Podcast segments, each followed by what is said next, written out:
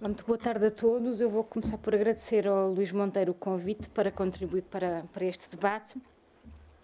Como fui indicada, sou investigadora FCT, portanto é um bocadinho nessa perspectiva que vou, que vou abordar estas, estas questões,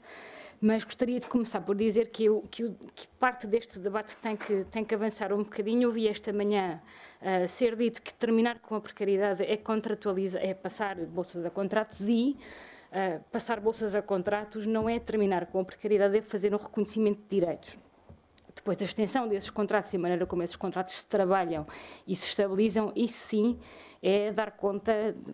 é, é, encadear ou limitar a precarização do, do trabalho científico. Um, o Investigador FCT foi um programa que, como bem sabem, surge, no, surge um bocadinho na continuação do programa Ciência, noutro, noutros, uh, noutros moldes. E uma das, das graves lacunas uh, que temos visto, que, que, aconteceu tanto com o programa Ciência e que vai acontecer com o programa Investigador FCT, é que mais uma vez se cria um mecanismo de recrutamento para investigadores doutorados, no caso destes dois programas, já com um perfil de independência de investigação, para a criação de grupos e novas linhas de investigação, se faz uma aposta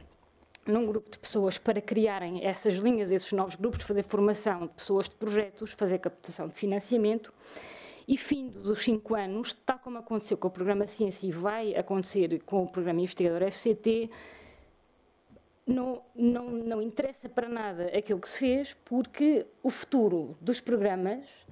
deixa de existir e o futuro das pessoas que foram contratadas ao abrigo desses programas deixa de existir também. Portanto, cria-se a figura do investigador descartável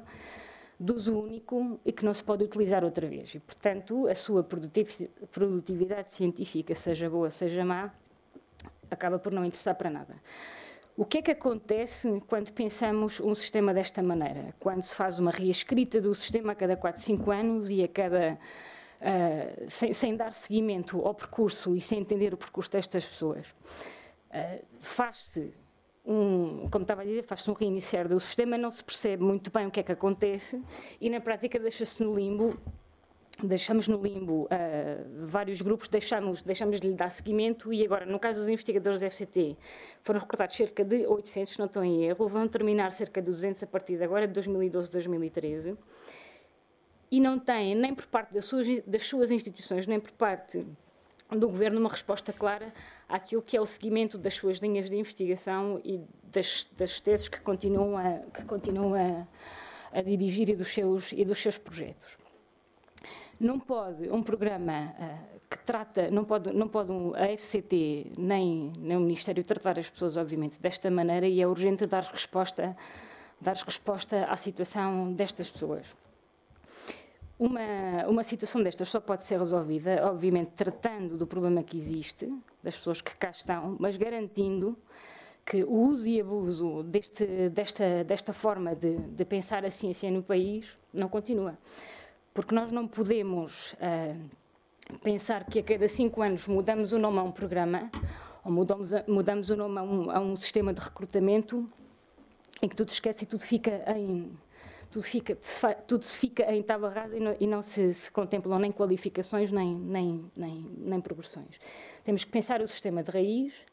pensando, em primeiro lugar, que temos que pensar a mais longo prazo, fazer um encadeamento para o bem das instituições, para o bem do futuro dos cientistas do país, de que há um seguimento daquilo que é feito e que se pensa, desde raiz, como é que se faz. Isso tem que ser feito já com urgência, portanto é, é urgente o debate,